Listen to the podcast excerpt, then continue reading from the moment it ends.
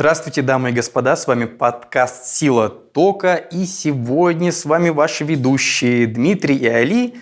Я Дмитрий, выпускник физического факультета, и Али, наш аспирант Московского университета Саудита. Да, спасибо большое за представление. Коллеги, у нас Простая миссия. Мы приглашаем к себе в гости людей, которые занимаются наукой на очень высоком уровне, занимаются какими-то важными исследованиями, которые рядовому обывателю совершенно непонятны.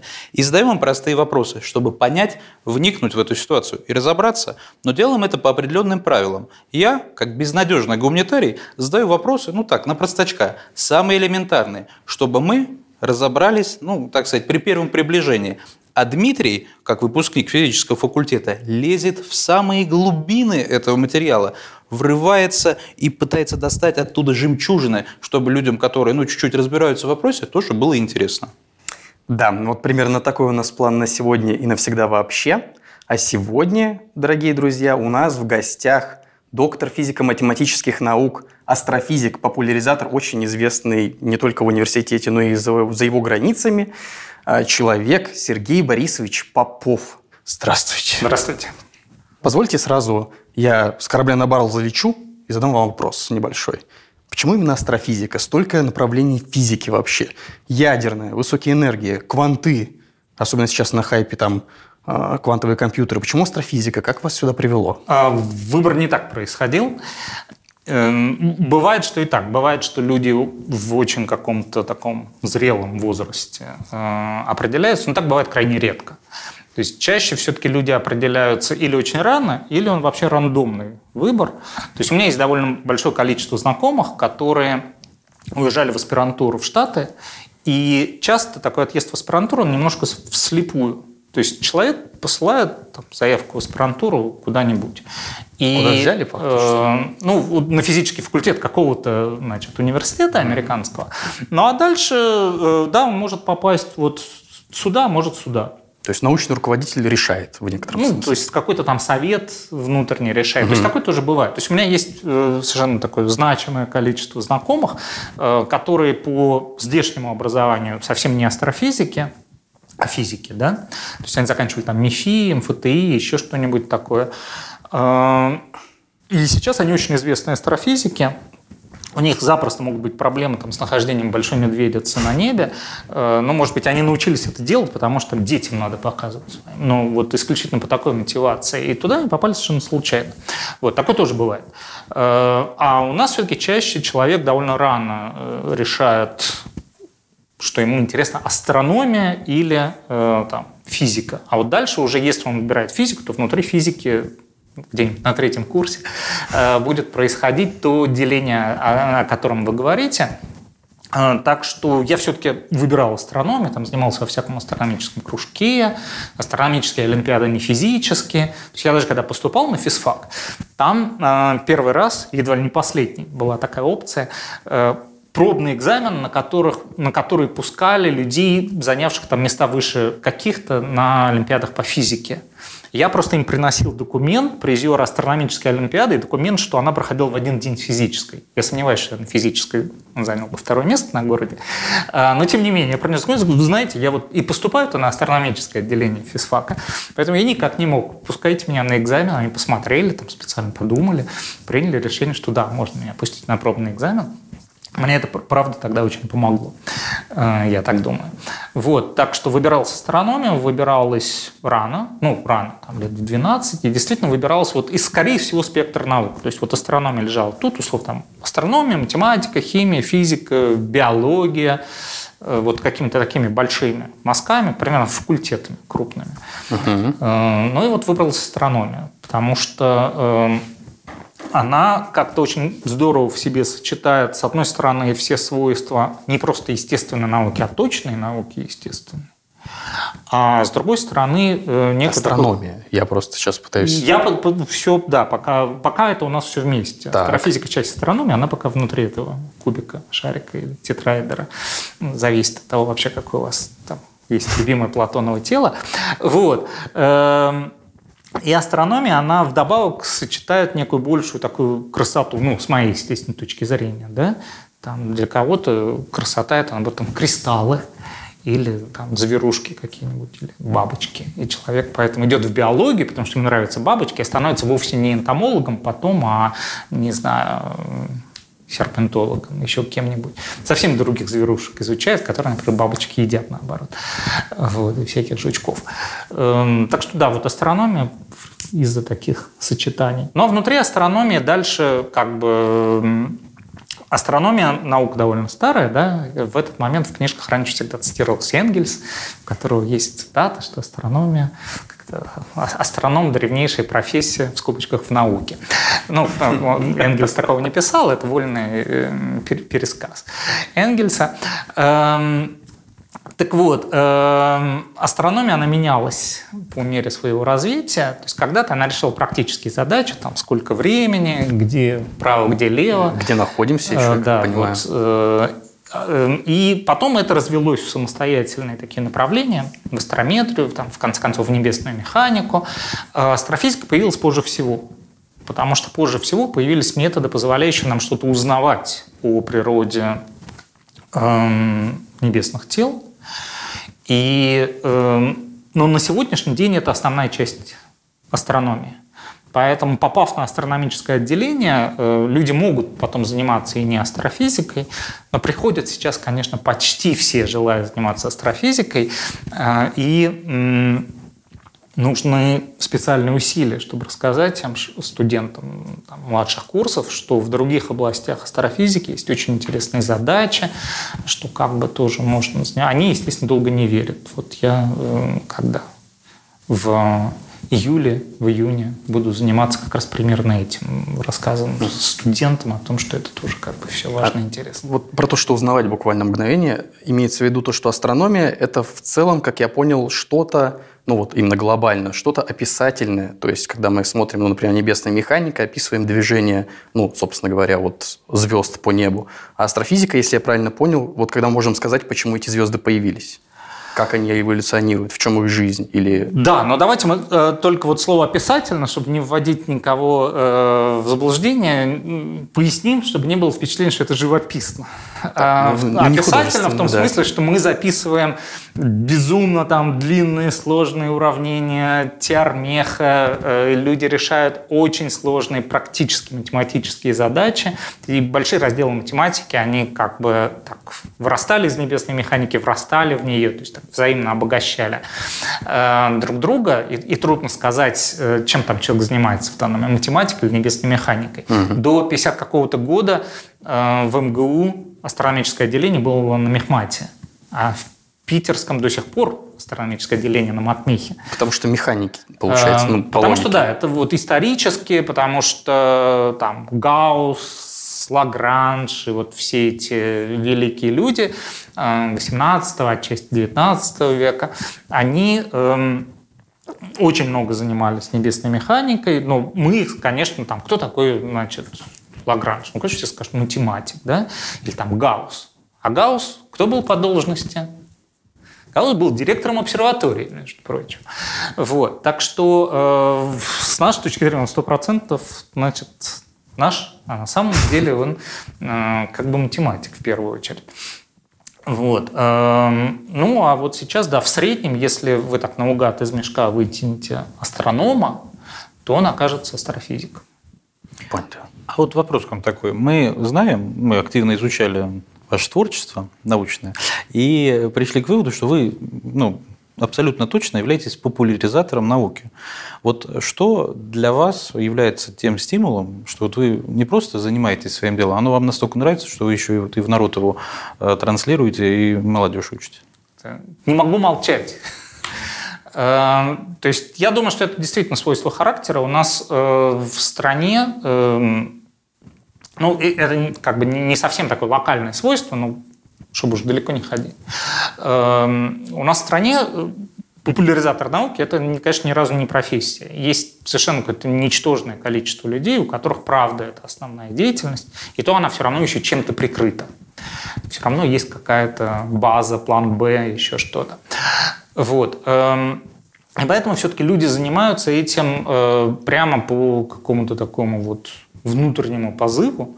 Э, он может быть разный, но у подавляющего большинства хороших популяризаторов, которых я знаю, это просто вот духе нравится рассказывать, поэтому и рассказываю. То есть э, это не связано там с какими-то, не знаю, миссионерскими амбициями. Я чувствую своим долгом рассказывать обществу. Я, как бы, повторюсь, среди тех, кто успешно занимается популяризацией, очень мало людей, кто прямо вот из-за этого. Это, это присутствует, конечно, на каком-то там уровне, но не на уровне основного драйвера. А так, да, просто нравится рассказывать. Эм, и у меня лично, тут я уже совсем не готов говорить, что это общее свойство, э, у меня лично это связано с тем, что мне многие вещи эм, трудно уложить в себя в голове, как бы такой coming out, да, я не очень умный.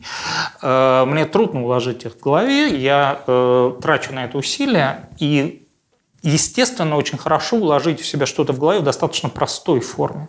Ну а потом, когда усилия проделаны, ну как бы мне жалко это оставлять. Вот знаете, там дома готовишь что-нибудь на ужин, да? Вот приготовил такое классное, а жена говорит, а я не голодная, есть не буду. Ну какой еще?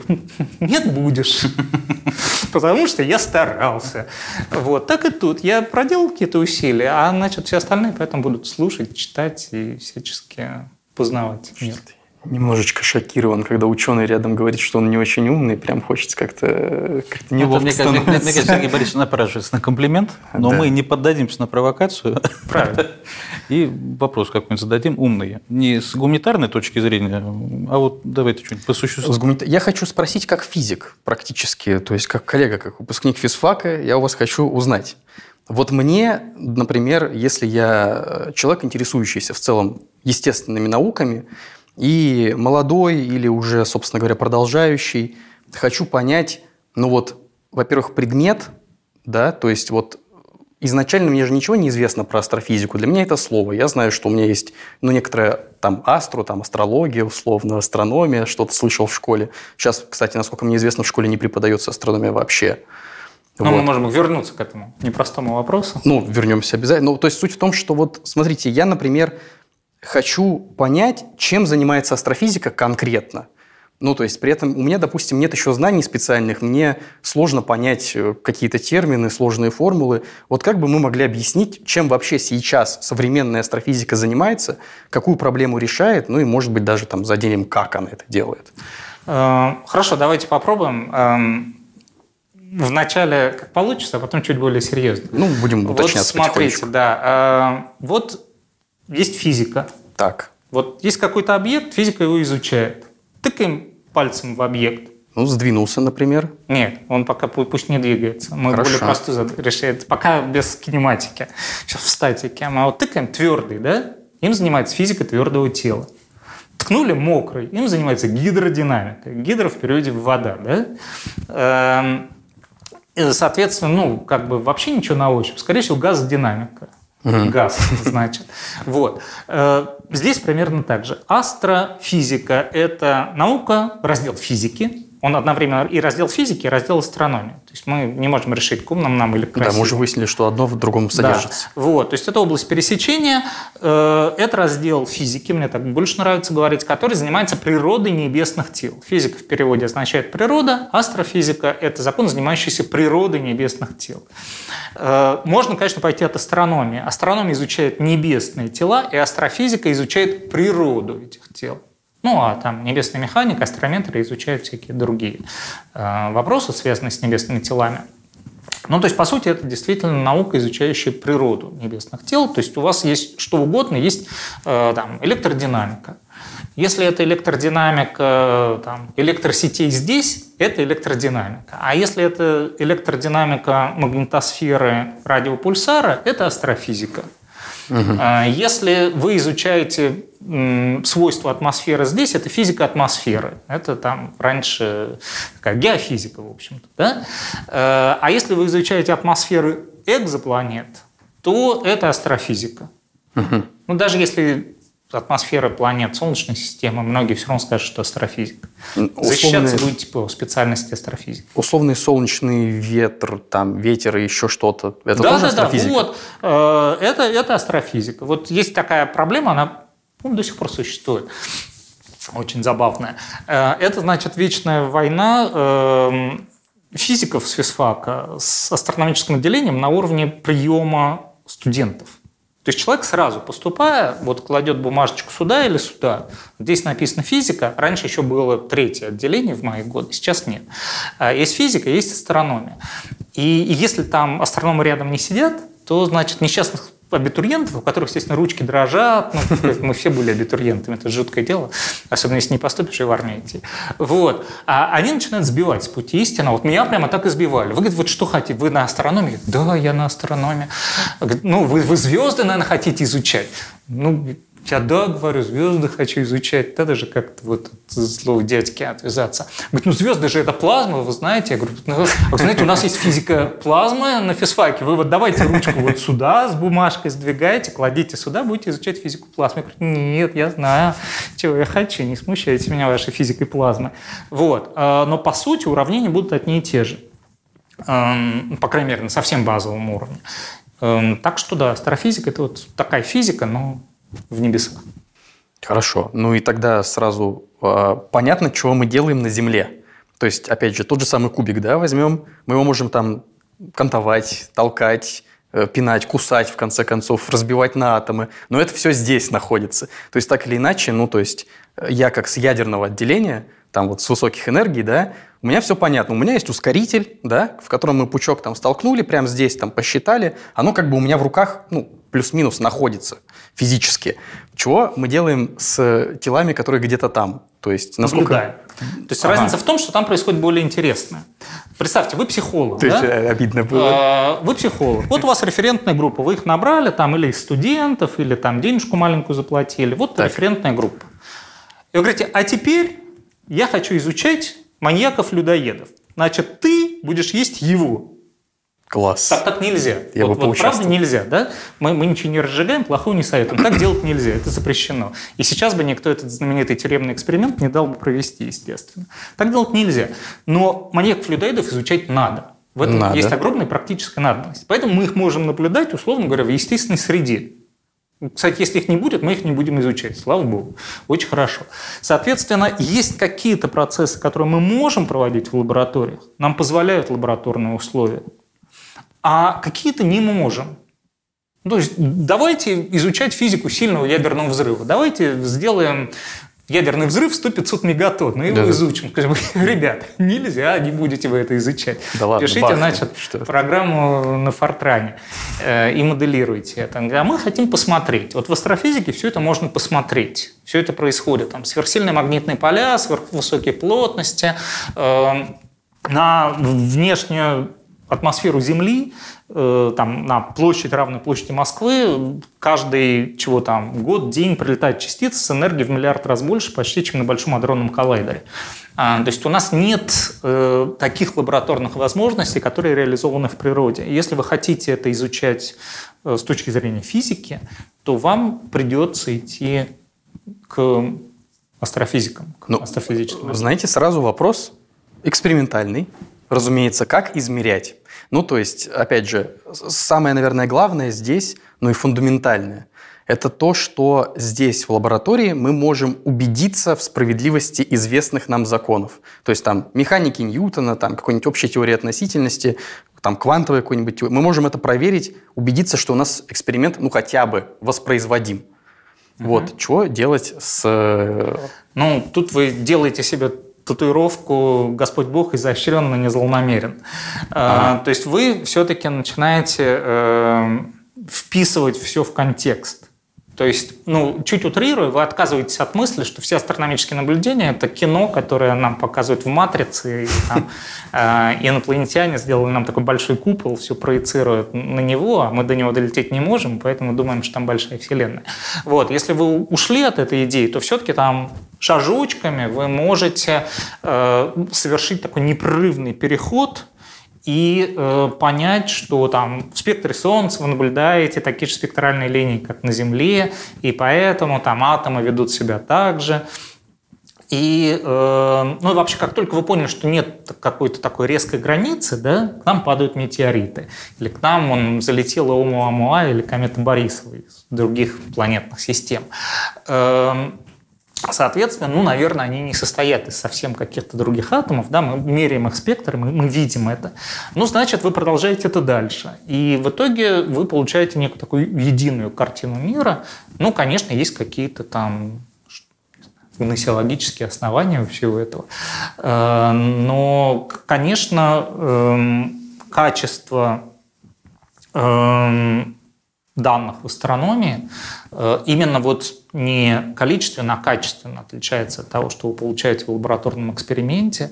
Э, в лабораторном эксперименте, да, контролируемые условия, повторяемость. В астрономии повторяемость-то еще может быть, конечно, но эм, детали понимания условий, они часто не настолько хороши. Вопрос можно задать? Смотрите, Сергей Григорьевич, вот вы говорите, что основа наблюдения, ну, то есть основа астрофизики – это наблюдение, то есть мы созерцаем то, что происходит, а вот, ну, есть же сферы, за которые, ну, просто посмотреть нельзя. Я сейчас не про экзопланеты, да, до которых мы нет-нет до, досматриваемся, а вот, допустим, черные дыры. Мы же не можем посмотреть, что там внутри. А каким образом вы изучаете такие процессы? Она же черная, в конце да. концов. Ну вот здесь как раз э, ответ простой. А мы и не изучаем. И никто не изучает. Как, как это? Подождите. Ну, в смысле, никто не изучает с наблюдательно-экспериментальной точки зрения. То есть есть астрофизика черных дыр. Это то, что происходит снаружи. Тут понятно, тут что можем, мы наблюдаем. То есть такая нормальная астрофизика. А можно сразу попрошу пример? Да. Не совсем просто понятно. Ну, то есть вот черная дыра, ну, допустим, мы знаем, что она есть. Ну, просто вот она как-то себя проявляет, ну, видимо, во взаимодействии. А просто мы понимаем, что она существует. Как она себя проявляет? Да.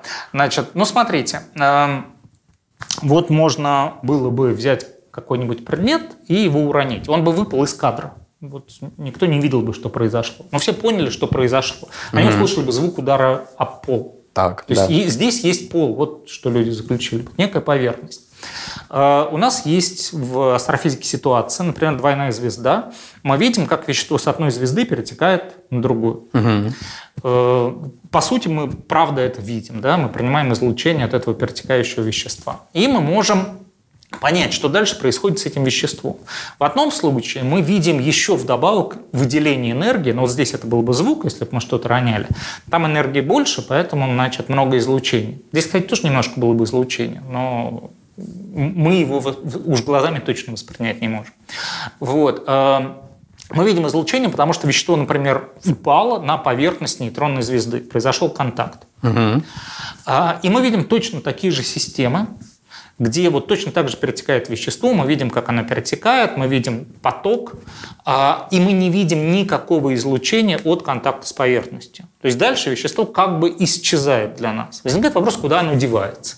Ну вот естественное описание. А, исчезает оно... для глаз, в смысле, просто чтобы я... Но мы не видим энерговыделения. То есть э, излучение рентгеновское, поэтому здесь глаза Интересно. очень условное понятие. Ну, то есть вы э, не видите, э, вы понимаете, что у вещества осталось много энергии, оно падает, оно еще не доупало.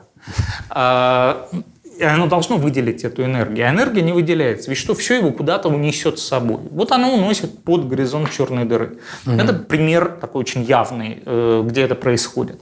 Что еще может с этим веществом происходить? Есть такой класс систем, где это вещество накапливается, накапливается на поверхности нейтронной звезды, а потом происходит термоядерный взрыв потому что вещество становится более горячим, плотным, и там в накопленном гелии, например, достигаются условия начала термоядерных реакций. А есть практически копии этих систем, где никаких взрывов нет. И, что характерно, и там же не было излучения от контакта с поверхностью. Хорошая объяснение, так вещество и не накапливается, потому что поверхности нет. Потому что оно все упало в черную дыру, а там оно может взрываться, что угодно с ним может происходить, мы все равно не увидим. То есть мы видим много процессов, происходящих снаружи черных дыр, и э, мы можем проинтерпретировать это. Другой яркий пример, давайте уж, э, гравитационно-волновые всплески. Так, о, это то, что вот. не, не так давно было открыто. Да, еще. Э, гравитационно-волновые всплески. Там энергия, на секундочку, на секундочку почти буквально, выделяется столько, объект на долю секунды становится более мощным источником энергии, чем все звезды видимой части Вселенной вместе взятые. То есть это с ним что-то случилось? Грубо, ну, вот две черные дыры слились. Так. Да. Ну, мы знаем, как бы что, да, вот две черные дыры слились. Выделилось безумно много энергии. Угу. Мы смотрим туда всеми телескопами, которые мы можем посмотреть, и не видим ровным счетом вообще ничего. А, вся эта энергия выделяется в виде гравитационных волн. С какими объектами вы можете произвести такую манипуляцию, чтобы выделилось совершенно фантастическое количество энергии, а в электромагнитном диапазоне практически ничего? Ну, ответ – это черные дыры. По крайней мере, с точки зрения астрофизики. А вот дальше возникает сложный вопрос. А как они устроены в деталях? Вот это уже физика черных дыр. Это дело темное, и, Во всех смыслах просто. Да, э, соответственно, вы можете строить много разных теорий, чем люди успешно и занимаются. Э, конечно, черные дыры в описании общей теории относительности устроены не так, как в петлевой квантовой гравитации. В петлевой квантовой гравитации не так, как в теории струн. А в теории струн еще много всяких там разветвлений. И в итоге они все могут быть устроены очень по-разному внутри. Но главное, что с точки зрения астрофизических наблюдений, они себя проявляют как очень компактные объекты, эм, не демонстрирующих свойств поверхности. И вот такие объекты мы видим. Их мы можем идентифицировать, а уж что там у него внутри, в голове, мы не знаем. Угу. Ну, а гипотетически хотя бы, ну вот представим, я смотрю в телескоп, просто мне всегда казалось из детских книжек, я честно скажу, то есть вот то, что, ну и плюс некоторое представление вообще о том, что оно как бы искажает свет, который через нее проходит. По-моему, это гравитационная линза называется. Да. То есть мы все-таки можем увидеть их, грубо говоря, или мы видим только, а, ну, что смотрите, где-то да. там. А, вообще говоря, любой объект, не только черная дыра, там просто эффект заметней. Любой объект искажает пространство время вокруг себя. Ух ты. Вот, да, вы тоже искажаете. То есть вы, в этом нет ничего постыдного. Мы, мы все обладаем энергией покоя, например. Вот. Эм, Соответственно, эм, объект искажает пространство, время вокруг себя, но бог с ним пока про время, пространство искажает вокруг себя. Соответственно, э, все, что распространяется в этом пространстве, будет чувствовать это искажение. Например, свет. И поэтому, рассматривая что-то там на просвет, вы можете этот эффект увидеть. То есть мы видим случаи э, линзирования на звездах, планетах, скоплениях галактик, галактиках. Э, и есть всякие красивые картинки гравитационных линз. Эм, и эффект в этом смысле хорошо известен. Он в Солнечной системе наблюдается, тут вообще никаких сомнений нет. Значит, общая теория относительности прекрасно работает. Э, поскольку черная дыра очень компактный объект, то эффект сильнее. И идея, ну так, иллюстрировать на пальцах очень просто на самом деле. Вот э, вы можете взять там какую-нибудь относительно эластичную поверхность, да, вот положить что-то такое большое и плоское на нее, она не сильно продавливается. А, значит, будете что-то маленькое, с такой же силой будет давить, будет продавливаться сильнее. Соответственно, черная дыра обладает той же массой, ну, большей компактностью э, в своей окрестности, искажает пространство сильнее. Подчеркну, это иллюстрация. На самом деле, значит, эм, никто пальцем в пространство не тыкает. Вот. Эм, поэтому эффекты заметней. То есть луч света, проходя вблизи черной дыры, может там развернуться и пойти обратно, может сделать несколько кругов и пойти вперед, или там несколько кругов и пойти в эту сторону. Э, то есть все, все что угодно с ним может произойти. И часть этих эффектов, э, ну, все их в принципе можно наблюдать, да, и какую-то часть эм, пока плохо, но мы наблюдаем. Так что в этом смысле, да, совсем возвращаясь к вашему вопросу, если у вас есть какой-то понятный фон, и вы по нему двигаете черную дыру, это может быть там понятный фон звездного неба или рубашка в клетку. А, вот вы будете понимать, что да, у вас искажается картинка, есть такие видео, их можно в интернете скачать. А они посчитаны реально вот, по эффектам общей теории относительности. Плывет где-то там. Да, вот будет такая штука, как будто вы, э, не знаю, такой вот эм, стекло э, не, не плоское с дефектами двигаете, и у вас возникают какие-то странные эффекты. Вот у меня вопрос сейчас, наверное, будет абсолютно глупый для вас, как для астрофизика, но вот э, есть понимание еще, вот, что внутри этой черной дыры происходит? Что это такое? Вот кто-нибудь туда видеокамеру запускал, и мы смотрели, что там? А, вот, это что называется, два даже хороших вопроса. Даже если вы запустите видеокамеру, вы все равно ничего не увидите. Это так определенная черная дыра, потому что видеокамеру вам свет будет сигнал посылать назад там электромагнитными волнами, да, не обязательно в виде света или радиоволн, любыми, и они не выйдут из черной дыры. То есть ничего не даже если вы на веревочке, на, на кабеле будете туда опускать, все равно что-то, про там кабель порвется, еще что-то. Но вы не получите информацию из-под горизонта. Соответственно, можете только считать. Э, качественно, эм, более или менее, все модели будут вам говорить, что если нет усложнений, там черная дыра не вращается то предметы, попавшие в черную дыру, будут двигаться к ее центру. Там они будут достигать высокой плотности. Вот это вещество упавшее приобретет высокую плотность. Но что происходит при высокой плотности, мы не знаем. Смотри, пункт первый, мы не умеем это воспроизводить в лаборатории, поэтому мы не знаем, что происходит с веществом при высокой плотности. А, но э, как бы так все расчеты говорят, что эта плотность должна достигать. Ну, то есть, получается, это такой большой пылесос, который все себя засасывает, правильно? Я ну, мысль вашу пытаюсь понять. Смотрите, да, у меня даже футболка есть, примерно про то, что черные дыры не пылесосы. А, смотрите, э, что мне не нравится в пылесосе. А, пылесос – это нечто такое очень активное. Вот э, у вас, эм, не, знаю, что там, там как бы взять пример. А где мой торт? Его внезапно присосало к полу, земля присосала его к полу. Мы так не говорим, мы говорим, он упал действие гравитации это совсем не про присасывание. Mm-hmm. У черной дыры исключительно все-таки гравитационное действие, и э, поэтому с этой точки зрения она ничем не отличается от других гравитирующих тел. То есть если где-то что-то летит, черная дыра его притягивает, другая звезда, там планета. Другое дело просто, что черная дыра вот маленькая без поверхности, и поэтому возникают многие дополнительные интересные эффекты. Ну а так действует та же самая гравитация. Эм, но в одном смысле это как, ну не то, что похоже на пылесос, но это действительно такая вот дорога в один конец, если у вас что-то есть, и там рядом помещается черная дыра, или объект ну, просто изменит свою траекторию, никакой особой чернодырности нет. Но если он падает внутрь, то наружу уже от этого объекта ничего не выбирается. Последний глупый вопрос более интеллектуальную дискуссию продолжим обязательно. В общем, э, Сергей Борисович, а ну, вернемся опять к пылесосам. Э, вот у пылесоса есть какая-то предельная емкость. То есть там вот ты три ковра пропылесосил, все, он заполнился. А вот с черной дырой, понятно, что она не пылесос, но есть какой-то вот предел того, что она может поглотить в себя. И как бы все. И черная дыра заполнится, несите новую. Вот, э, ага. Или она бесконечна? В этом смысле она бесконечна. У них нет верхнего предела массы. Она просто сама увеличивается. То есть, если бы у вас был пылесос с каким-то бесконечно эластичным мешком, то и, пожалуйста, мешок раздувается, вы пылесосите дальше и, и делаете это бесконечно. То есть черная дыра в этом смысле ведет себя вот так. Понял. Интересно. Ну, такой, опять же, вопрос. А, почти что продолжение пылесоса на самом деле. А, неужели вообще ничего не выбрасывается из черной дыры? Я поясню.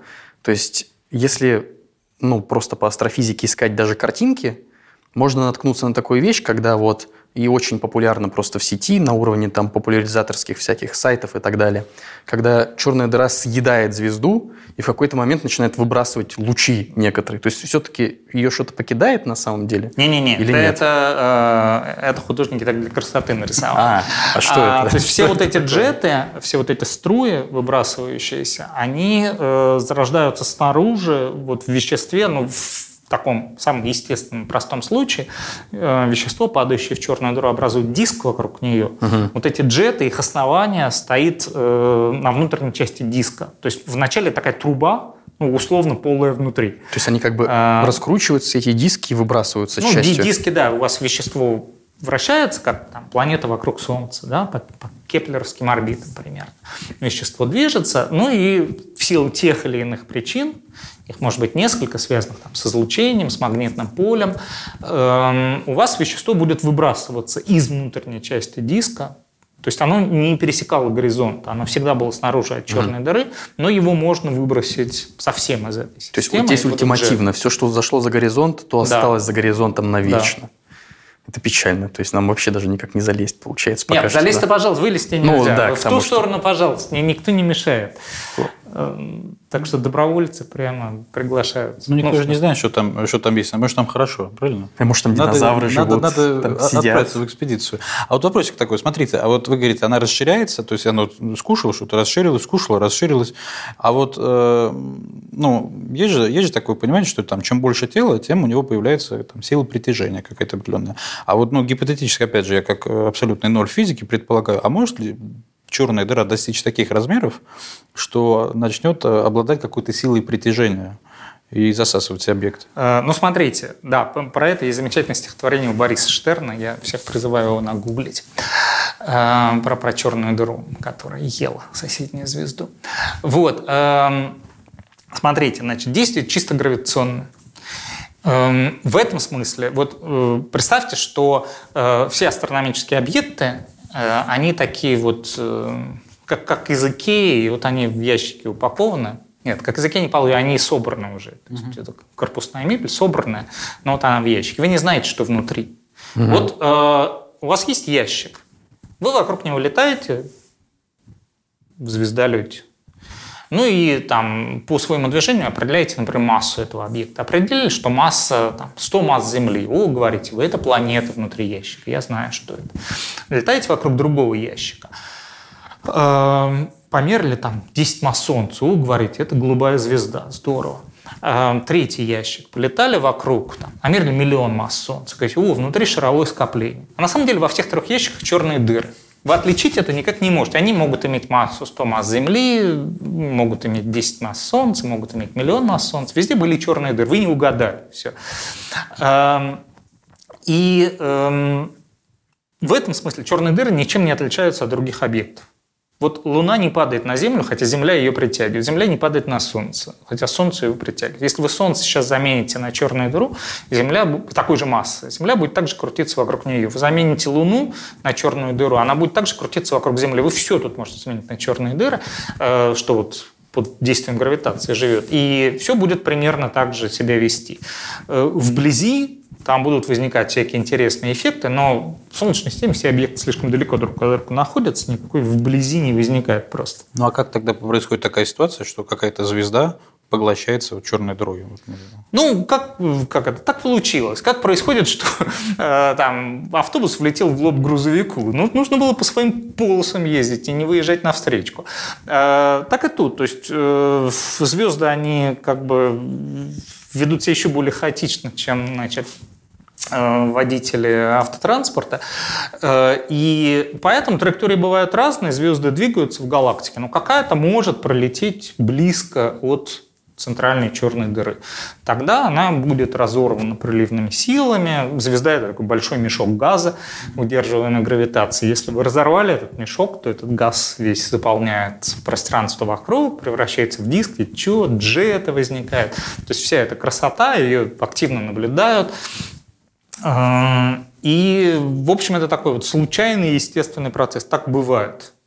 То есть в астрономии, ну, Вселенная как бы полна всяких удивительных вещей, и, ну, и в том числе какие-то происходят вещи случайно. Там. Почему мы открыли вот тот же самый всеми любимый Оumuamua? Ну, летала какая-то каменюка по галактике. Второй раз слышу, не это такое, что это за это, набор гласных букв? Да, а, это первый межзвездный объект, открытый в Солнечной системе. То есть, который от другой звезды прилетел или да. летает между ними? Ну, между ними, да. Mm. Когда-то было какой-то звезды, но вот, вот теперь прилетел к нам. То есть, это удивительное событие. Это как для, э, не знаю, там, жителя советской глубинки в 1937 году увидеть, там, не знаю, живого иностранца. Вот он, что он подумает, естественно. Ба, ну, что дьявол, да? Тут же говорит, ну, Булгаков он тоже не читал. Они, оказывается, существуют, не нарисованные. Вот, да, это, это удивительно. Главное, непонятно, как его сюда занесло. Эм, обычно понятно, каким способом заносил, а тут непонятно. Эм, так что происходит что-то такое интересное, и, ну, например, звезду может разорвать черная дыра. Если Провокационный вопрос сразу есть. Черная дыра – хорошо ладно, понятно, что, ну, по факту ничего не понятно. Ну, то есть внутри. Загадочно. Да, но она черная, да. У нас сейчас последние годы, я не знаю, может, лет пять, может, даже больше, а, опять же, безумный хайп на теме всяких черных объектов, типа темной энергии, темной, чего там еще, материя есть темная. Это вообще как-то связано или это из разных опер Или... Это, э, это из разных. Э, хайп у нас подольше, с темной энергией больше 20 лет, а, ой, э, с темной материей там, еще больше. Я не знаю, как правильно отследить. В смысле, это такой постепенный рост популярности, но, наверное, где-то с 70-х годов тема стала такой популярной, с конца 70-х, с начала 80-х. Вот. Что это вообще? Ну, это означает, да, тем, темными э, обычно э, называют объекты, э, или там черными, вот что-то такое, которые мы в астрофизике обнаруживаем, обнаруживаем свидетельство их проявления э, благодаря гравитационному действию, но не видим непосредственно в электромагнитных волнах. Угу. И в этом смысле они действительно темные, они как бы не испускают свет. Ну, не видно, в общем. Не видно, да. Но хотя любят говорить там про темное вещество, это как бы такой правильное высказывание, что темное вещество, оно скорее не темное, а абсолютно прозрачное. Эм, но в этом смысле это также мы говорим вот черный космос, что, что значит чер, черное ночное небо. А там просто пусто, ничего не светится, вот и все. То есть голубое дневное, потому что воздух есть. Как бы хопаньки откачаем весь воздух, и оно тоже будет черное на Луне, и днем черное небо, и ночью черное небо, ну и солнышко светит, э, если днем. Вот, но, но небо остается черным, потому что пустое. Так что в этом смысле вот можно говорить как про такую пустоту, имеющую... Э, не, ну с пустотой я сейчас вас запутаю, ладно, поэтическими образами. То есть она как бы есть, но ее не видно, но она проявляет себя ну, проявляет себя гравитационно, что совершенно нормально. Ну, как бы, с одной стороны, наши технические возможности конечны, и нет ничего страшного, если мы что-то не видим. Оно просто может быть маленькое. Да? Там, суслика мы не видим, а он есть, например. Э, это первая ситуация. А вторая ситуация, ну, которая в случае сусликов уже не встречается, есть другие фундаментальные взаимодействия. То есть могут быть частицы, которые ну, не участвуют в электромагнитном взаимодействии, а в гравитационном участвуют все. Поэтому гравитационные эффекты мы видим, тут уж никуда не денешься. А э, в электромагнитном ничего не видим, потому что частицы такие. Понятно. Любопытно. То есть это разные вещи. Хорошо. Прям понятно? Ну как, ну, то есть э, не видно, на что я не могу посмотреть. Мне не то, чтобы сильно понятно, но... Ну, понятно. Бы, ну, понятно, в принципе. Это классика философии. Я знаю, что ничего не знаю. Все нормально. Как бы держимся. Ну, а в связи с этим такой вот... А, я так, ну, по крайней мере, понял из статей, которые смотрел, то, что, опять же, и темная энергия в целом, она появилась, когда мы стали, ну, когда мы наблюдали за историей Вселенной, за тем, как она нам открывается со временем, и оказалось, что, во-первых, она как бы как будто бы разворачивается, увеличивается, и делает это как бы с ускорением на самом деле. То есть не, ну, казалось бы, вот если мы берем арбуз, да, он тяжелый, мы его кидаем на землю, он падает. То есть даже если мы его подбросим наверх, он до куда-то долетит, остановится, упадет назад. Угу. Ну и казалось бы, у нас вот Вселенная это такой, ну вот условно наша планета это такой арбуз, а центр ее самый тяжелый это вот э, наша Земля в такой аналогии. Мы, казалось бы, со временем должны упасть, но мы вроде как расширяемся. То есть как это? То есть есть какое-то объяснение или наука еще бьется в этом? Ну, не понимаю. Я бы сказал, что бьется, то есть природа темной энергии, она неизвестна. Э, ну, действительно, Вселенная, э, не будем обсуждать тонкости, как нам рождалась Вселенная, как это рождалась. Э, Вселенная, значит, как мы ее знаем, родилась горячей, плотной и расширяющейся. Соответственно, расширялась, становилась менее плотной, менее горячей, появились там всякие галактики, звезды, планеты, жизнь. Вот. И все это живет в расширяющейся Вселенной. Эм, гравитация, первый эффект, вот как с арбузом, естественным образом стремится остановить это расширение. Как То есть вот пока у нас шарик. арбуз летит вверх, Mm, да. Вот. Наш арбуз пока летит вверх, он, он летит все медленнее и медленнее. Да, потому что гравитацию тормозит. Это нормальный путь. Дальше, возможно, два варианта. Арбуз падает назад, или арбуз становится искусственным спутником Земли. Ну, такой тоже может быть. А, если швырнули достаточно да. сильно. Вот. То есть Вселенная в таком базовом старом сценарии, в э, наших популярных книжках моего детства, она расширяется, и или она будет расширяться всегда все медленнее и медленнее, или она схлопнется обратно. Эм, как, эм, соответственно, пишется в путеводителе Хичхайкера по галактике во второй части, обыкновенный Гнат Гиб. Что это такое? Это Биг Бэнг наоборот. Э, вот. Вот два базовых сценария. Потому что Вселенная у вас заполнена обычным веществом, темным веществом, излучением, нейтрино, ну, то есть какими-то хорошо понятными вещами. Mm-hmm. Вот. Эм, это как бы был базовый сценарий. Но на самом деле люди еще давно обсуждали сценарии другие. Теоретики, они вообще нужны для того, чтобы придумать эти удивительные вещи, но делать это неким таким законным способом, чтобы не нарушались там математические правила, законы сохранения, еще что-нибудь. Вот. И поэтому, значит, если вас спросят, чем знаменателен 1917 год, вы немедленно должны ответствовать тем, что Эйнштейн придумал лямбда-член в этом году. Вот. Э, значит, э, применяя уравнение, только что созданной общей теории относительности ко всей Вселенной, он добавил одно такое слагаемое, очень простое, обозначил его буквой лямбда. И эта штука работала как бы как антигравитация. Эйнштейну хотелось из неких общих установок сделать Вселенную стационарной. Mm.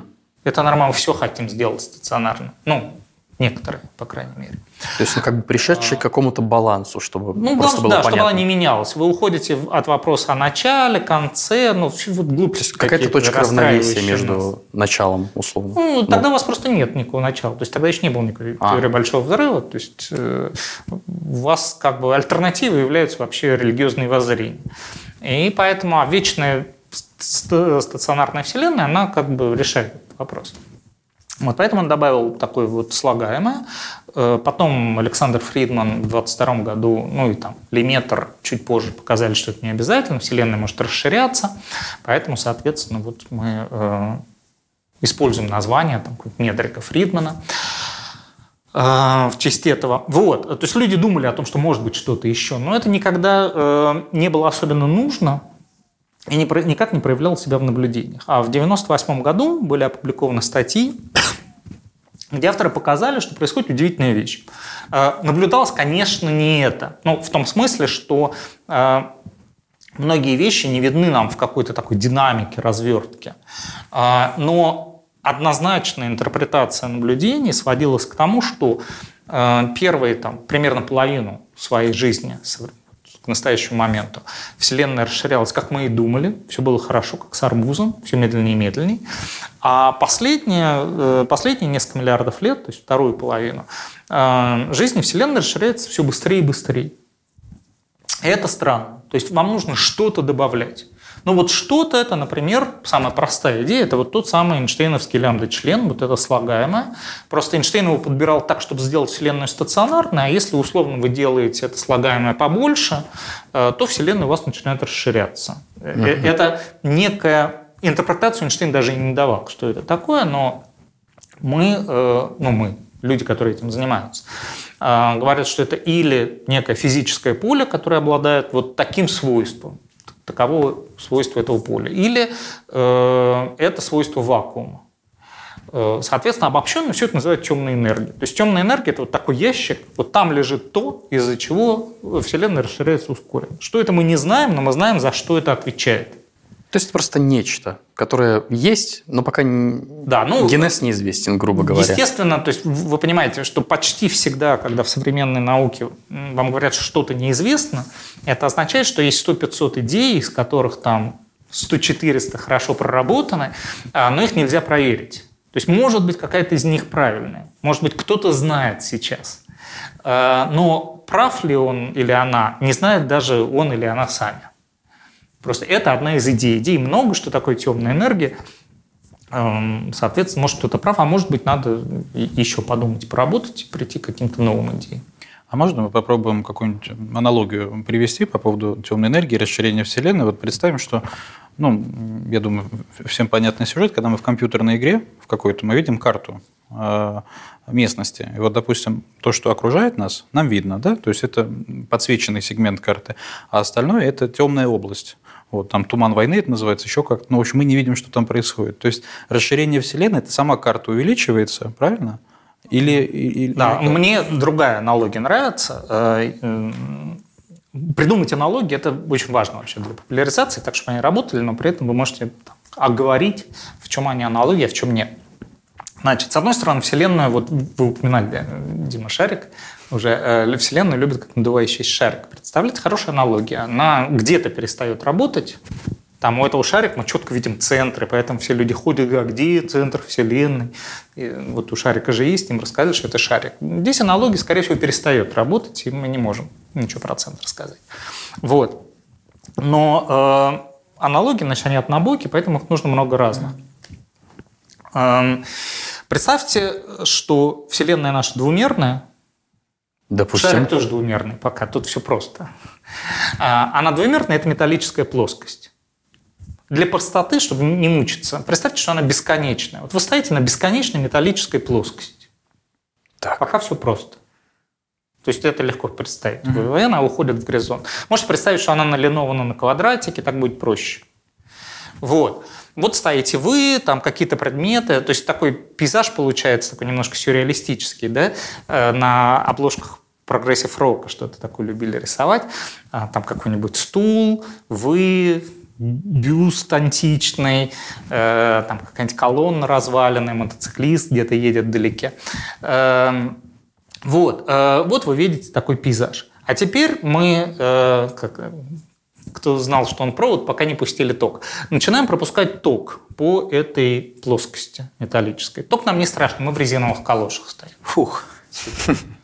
Вот. Э, мотоциклист он на резиновых шинах, то есть все хорошо. Э, отлично. Э, что происходит с металлом при нагревании? Ток нагревает, давайте сразу что ток нагревает. Вот за лампу света никто из нас сейчас схватиться не может, ну, то есть может, но не хочет. Вот. Что происходит с металлом при нагревании? Расширяется. Он расширяется, совершенно верно. Вот вся эта ваша бесконечная плоскость одинаково во всех местах начнет расширяться. Вот это, в принципе, похоже на расширение Вселенной, но в норме вы бы ожидали, что вы пустили ток, и со временем он затухает. Вот вы его запустили, и сопротивление его гасит. Вы ожидали, что это естественно. А оказывается, что есть какая-то батарейка или неизвестно что, но э, этот ток становится интенсивнее со временем. То есть есть еще что-то вот в вашей среде неучтенное. И поэтому эта штука будет расширяться все больше. При этом, что существенно, что сразу схватывается здесь, вы не расширяетесь. Вы стоите на этой плоскости, вы не расширяетесь э, там мотоциклист не расширяется, бюст не расширяется. Вот она расширяется под вами, но вы видите этот эффект. Этот бюст и стул удаляются от вас, потому что каждый квадрат становится больше. Но, но все, что стоит на плоскости, все связанные предметы, они, или там, они могут быть не статичные, там дети водят хоровод, планеты вокруг Солнца. А, э, хоровод тоже не расширяется, а плоскость расширяется. Меняется метрика э, пространства. А вот вопрос э, по поводу того, что мы не расширяемся, это понятно. То есть вот расширяется вот эта платформа, и все нормально, нам ничего не грозит. А если есть ли у астрофизиков э, мнение относительно того, что будет, если вдруг расширение-то закончится и пройдет обратный процесс. Если ну, начнется сужение угу. Вселенной, мы как бы все да. в, в пылесос попадем в тот. Э, ну, да, даже не в пылесос, а вот скорее, когда машина утилизует, в пресс такой. Ну, в этом смысле да. Другое дело, что этот сценарий не представляется особенно возможным сейчас. То есть мы, конечно, не знаем, что такое темная энергия. И теоретически, э, может быть, она там возьмет и превратится в умеренно обычное вещество. То есть потеряет вот эту свою сверхспособность. Такие сценарии есть. Э, но как бы кажется пока более вероятным, что, скорее всего, никуда она не денется, и поэтому расширение всегда будет продолжаться, так что слопывание обратно нам не грозит. Ну, в общем, как это, негатив можно найти и там, и там при желании. Эм, так что... Но главное, что все это не скоро. Позитив состоит в том, что все это очень не скоро. Хотя бы так, уже неплохо. А, ну, ладно, темная энергия, как бы, я думаю, можно покончить с темным перейти немного на светлую сторону силы и тут вот задать вопрос. Очень много по сети ходит интересных записей аудио, вот, которые подписаны по типу там послушайте, как звучит Марс, угу. и он звучит вот так вот, там Венера звучит вот так вот, и в связи с чем сразу ну напрашивается логика. Мне, насколько вот ну все-таки ну, слегка имеющему образование физика, то есть известно, что, ну, грубо говоря, у нас звук в космосе, да, там, где вакуум, он, ну, быть его не может. Да. Что это такое вообще? И вообще имеет ли это какой-то смысл? Мы можем послушать там звезды, планеты, то есть там, кроме спектра, ну, вот, спектрологического, как-то спектрального анализа, кроме него? Э, ну, я бы сказал, что смысл это имеет в первую очередь такой гумани... даже не гуманитарный, а такой, как, как искусство, как вид искусства. Все можно превратить в искусство. Вот знаете, есть такие замечательные машины, они там сколько-то лет назад, ну, может, в оригинале они давно появились, но вот там лет 10, наверное, назад они стали очень популярны в Москве. Есть машины по производству мороженого, они делают мороженое из чего угодно. То есть есть основа, а дальше вы докидаете вообще, что хотите. Э, вот, это очень забавно. Ну, то есть можно даже как это альф, когда ему нужен был кошачий сок альфа, ты можешь пояснить, поясняю, апельсиновый сок делают из апельсинов. Вот. Ну, то есть мороженое, есть такие места в Москве, можешь сходить попробовать, правда очень вкусно. Там мороженое из бородинского хлеба, например. То есть реально вот в эту, значит, подачу вот есть основа, да, она безвкусная довольно основа такая.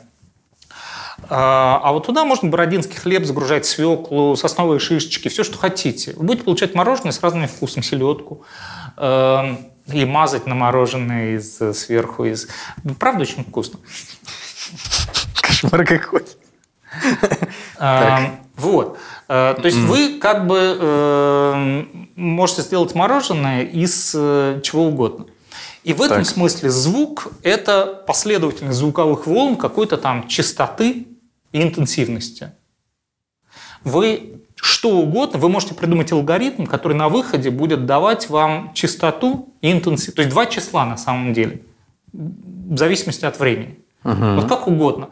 То есть, например, э, вы можете послушать, э, ну не знаю, витрину суши-бара то есть э, там вот, где больше роллов и сашими на единицу площади, будет громче, да?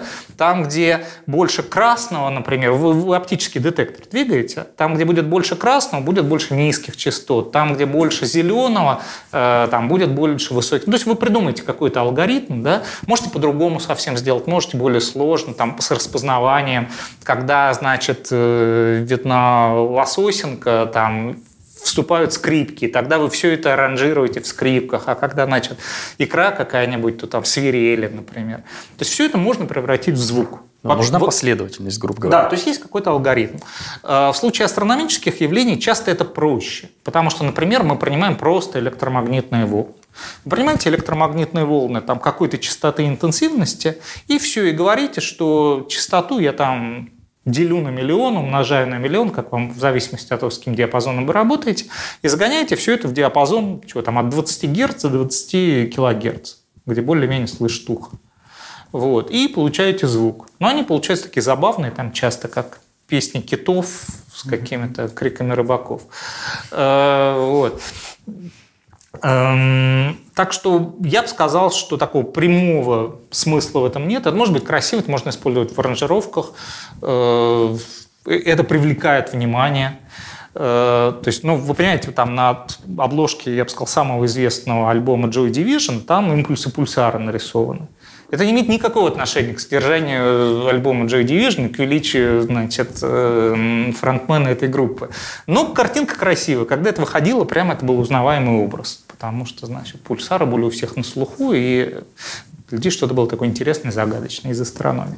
Вот так, так что, в общем, обычно такой смысл получается. А вот э, такой вопрос, Сергей Борисович, раз мы заговорили про культуру и про то, как она в космос попала, то у меня, я не могу не задать вопрос, который мне приходит первым на ум. А вот как вы относитесь к таким практикам, когда вот как ребенка бывает в школу собирают и в, рюкзачок в космос отправляют, ну, все, все что придет в голову, э, какое-нибудь э, произведение музыкальное, картину, картину, картонку и маленькую собачонку, и все. И на всякий случай там может быть или потомки, или инопланетяне, ну, кто-нибудь. Они, значит, обнаружат, вот мы такой культурный код отправим. Вот вы к таким практикам как относитесь? А, ну, смотрите, вот сложно, я другую аналогию вам провожу. Вы не ребенка в школу с утра собираете, а вы собираете рюкзак выживальщика. Скорее всего, А не понадобится, Б не поможет.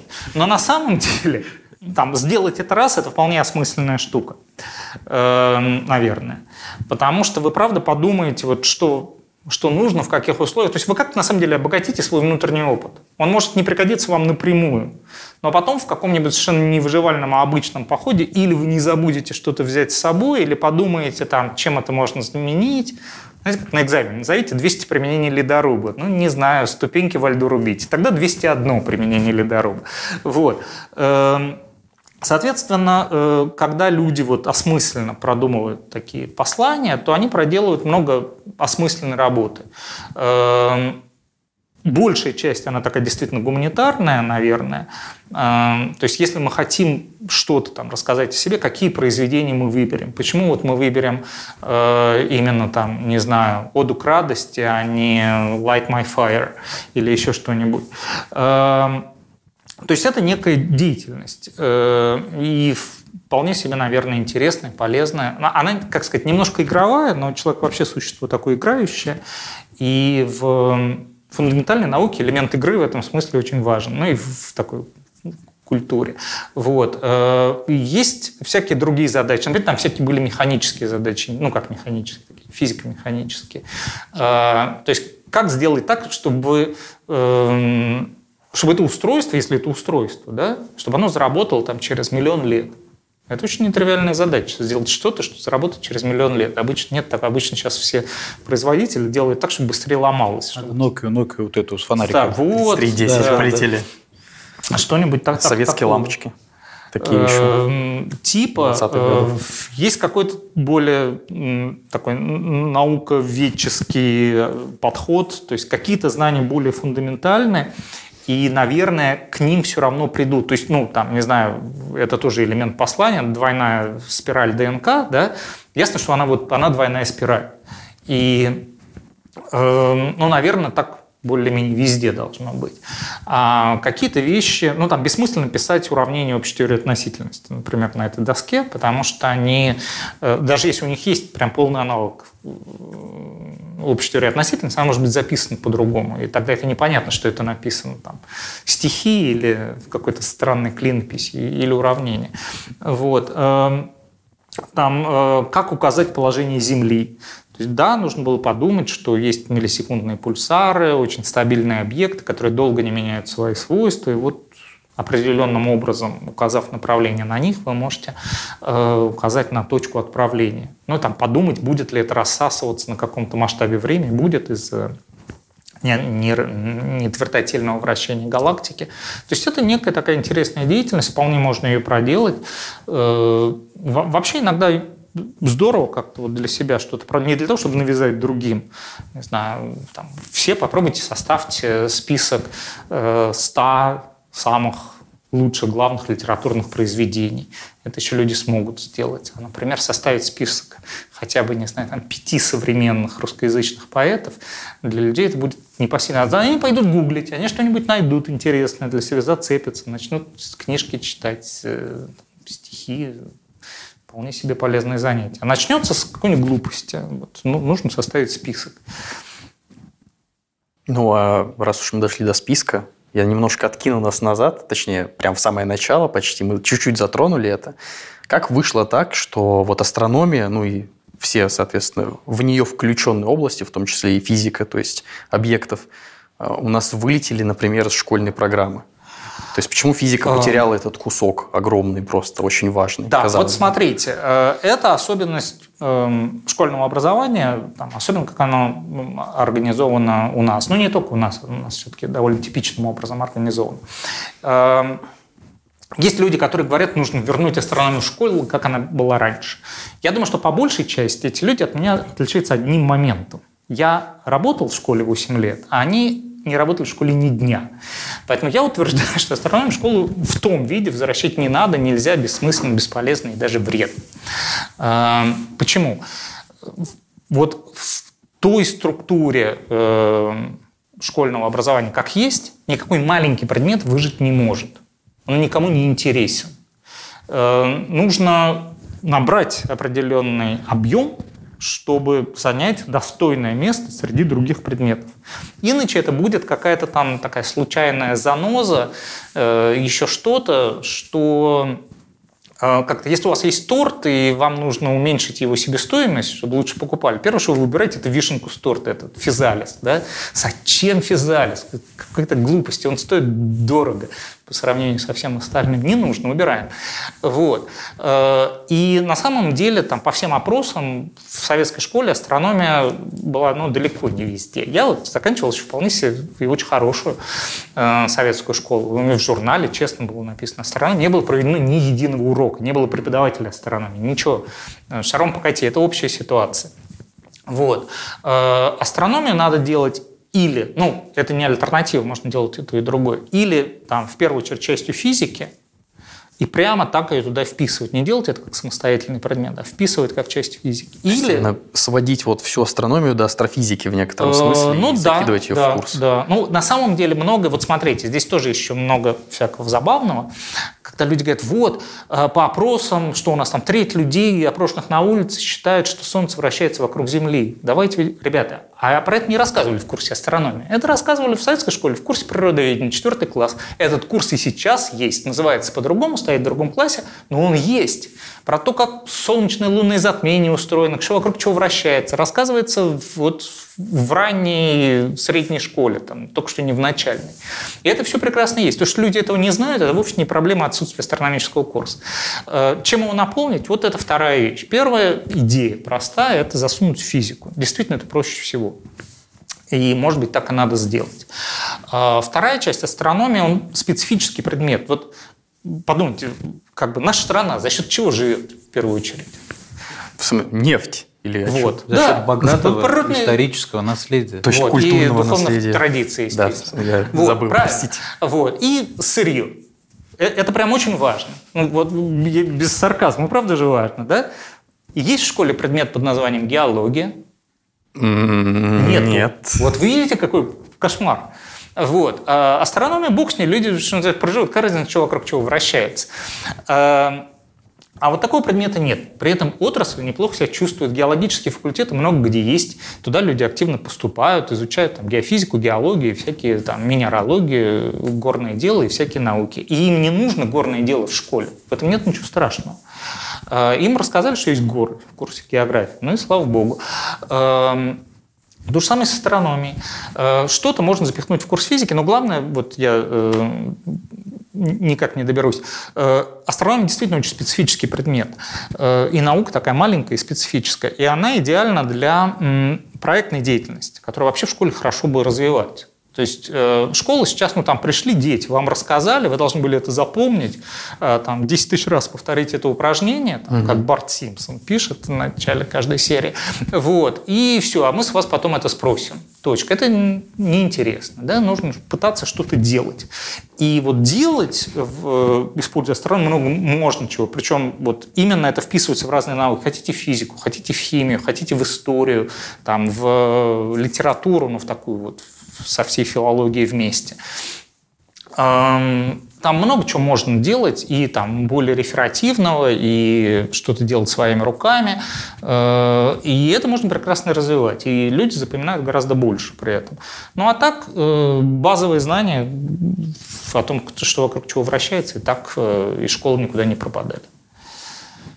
Маленький провокационный, такой очень быстрый вопрос. Вот как для вас лично наука ради науки или ради прикладного какого-то ну, вот, применения? А, ну, смотрите, здесь а, есть два момента все-таки. С точки зрения вот исследователя, да, вот как я живу, это, конечно, наука ради науки. То есть ну, красота там а, математики, видов. Ну, интересно, просто... да. То есть, скорее, даже ну, красота вот не в прямом смысле, таком совсем эстетическом, а правда вот интересно. И это основное. Но, с другой стороны, совершенно понятно, что э, чтобы науке активно развиваться, двигаться дальше, в нее, правда, нужно много вкладывать. Ну, много там... Ну, времени, денег. Не по сравнению всего. Да, с ВПК, но, но все равно много, да? А, или там сравнению со спортом. А, но тем не менее. И это, конечно, возможно только если э, она востребована. И поэтому без э, практических применений, э, конечно же, все это, вот вся эта лафа закончится. С тем, что довольно большое вообще количество людей, которые там думают о звездах. У Дмитрия Александровича Пригова есть замечательное стихотворение про это. Эм, я, я боюсь, сейчас навру по памяти, но оно примерно так звучит. Урожай повысился, стало больше хлеба, стало больше времени размышлять про небо. Э, стало больше времени размышлять про небо, урожай уменьшился, меньше стало хлеба. Э, вот. вот чтобы этого не произошло, соответственно, нужно, чтобы размышления в качестве побочного продукта эм, все это выдавали. Пока это так работает, скорее всего, это так будет работать очень долго, э, но как-то про это помнить нужно. Важно только вот не упираться совсем вот в такую самоцель, как там предлагалось использовать шестиметровый телескоп в САУ для осматривания пастбищ на соседних горах. Так это не работает, это неправильно. А, это именно работает в целом, как вот э, там про популяризацию. Есть хороший вопрос, прям есть люди, которые правда думают, что да, должен ли каждый ученый заниматься популяризацией, приходить? Ответ – нет, не должен. И ученый, скорее всего, вообще вам ничего не должен. Что должен, у него в договоре написано. Вот. Э, и все. Но если возникает вопрос, должна ли наука в целом, как вот такая большая общественная институция, э, заниматься тем, что она рассказывает другим частям общества о том, чем она занимается, да, должна, но это не обязательно должен делать каждый.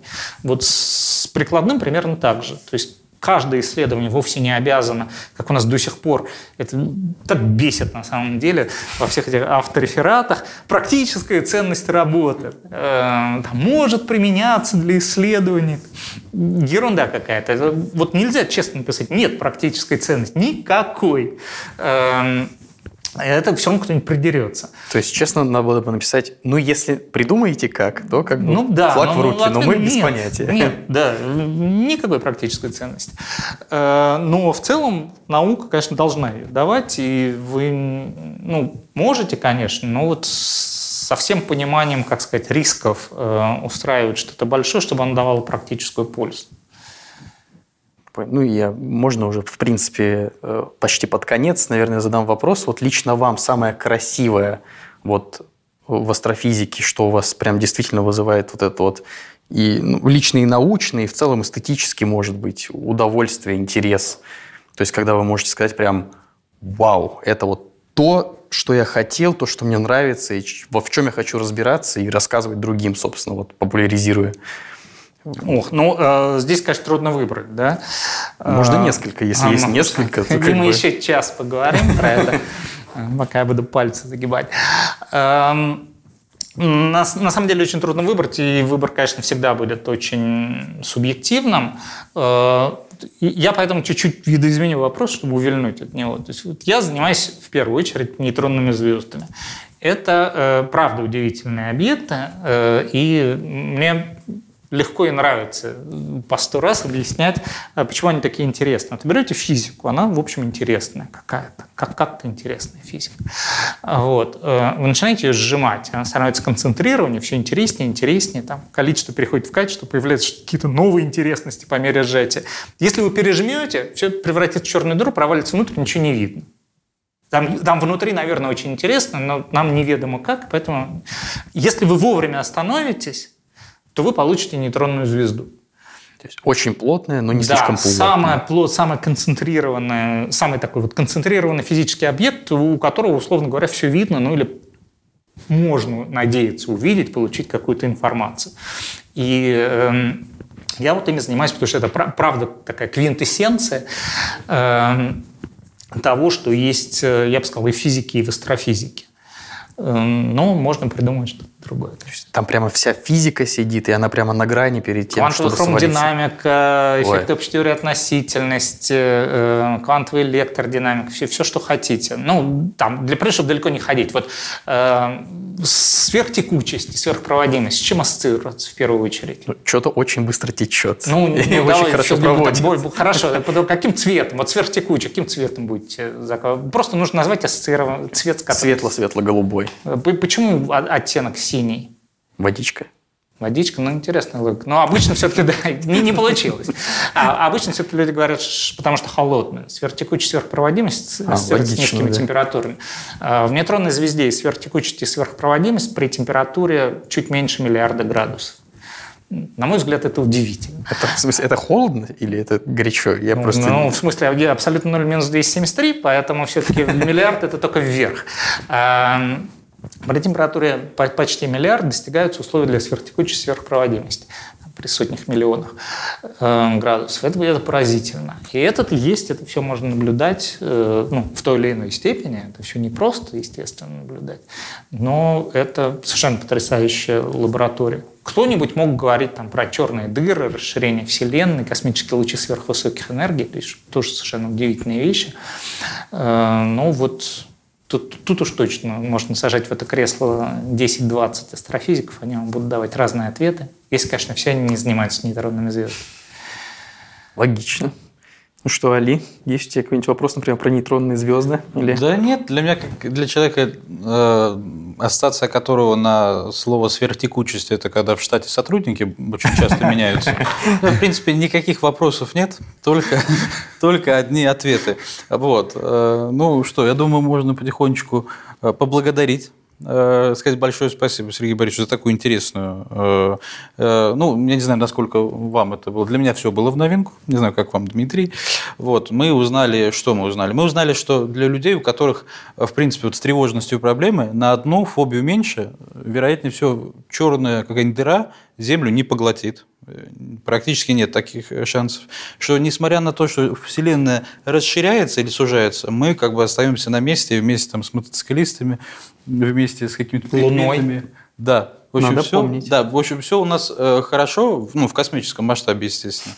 Вот, и стихи интересные про хлеб. Звучит как да. в космическом масштабе все. Да, поэтому, поэтому для меня, как для, как для гуманитария, просто огромный восторг и благодарность за такую вводную лекцию, очень интересно. Действительно, спасибо большое, было просто, понятно и очень широко по многим темам, поэтому мы всегда вас ждем еще на еще многие-многие темы, тем более, что, насколько известно, вы и не только в физике, в астрофизике, а во многих вообще направлениях можете интересные вещи рассказать. Поэтому заходите к нам, пожалуйста, еще. Будем спасибо. с нетерпением ждать. Вам спасибо большое. А чтобы не пропустить, когда в следующий раз к нам Сергей Борисович зайдет, вы обязательно к нам на канал подпишитесь, дорогие наши зрители, слушатели. Нажмите там на колокольчик, друзьям расскажите. В общем, сделайте все то, чтобы ценнейшую информацию не пропустить и, собственно говоря, из первых рук ее получить. Спасибо большое.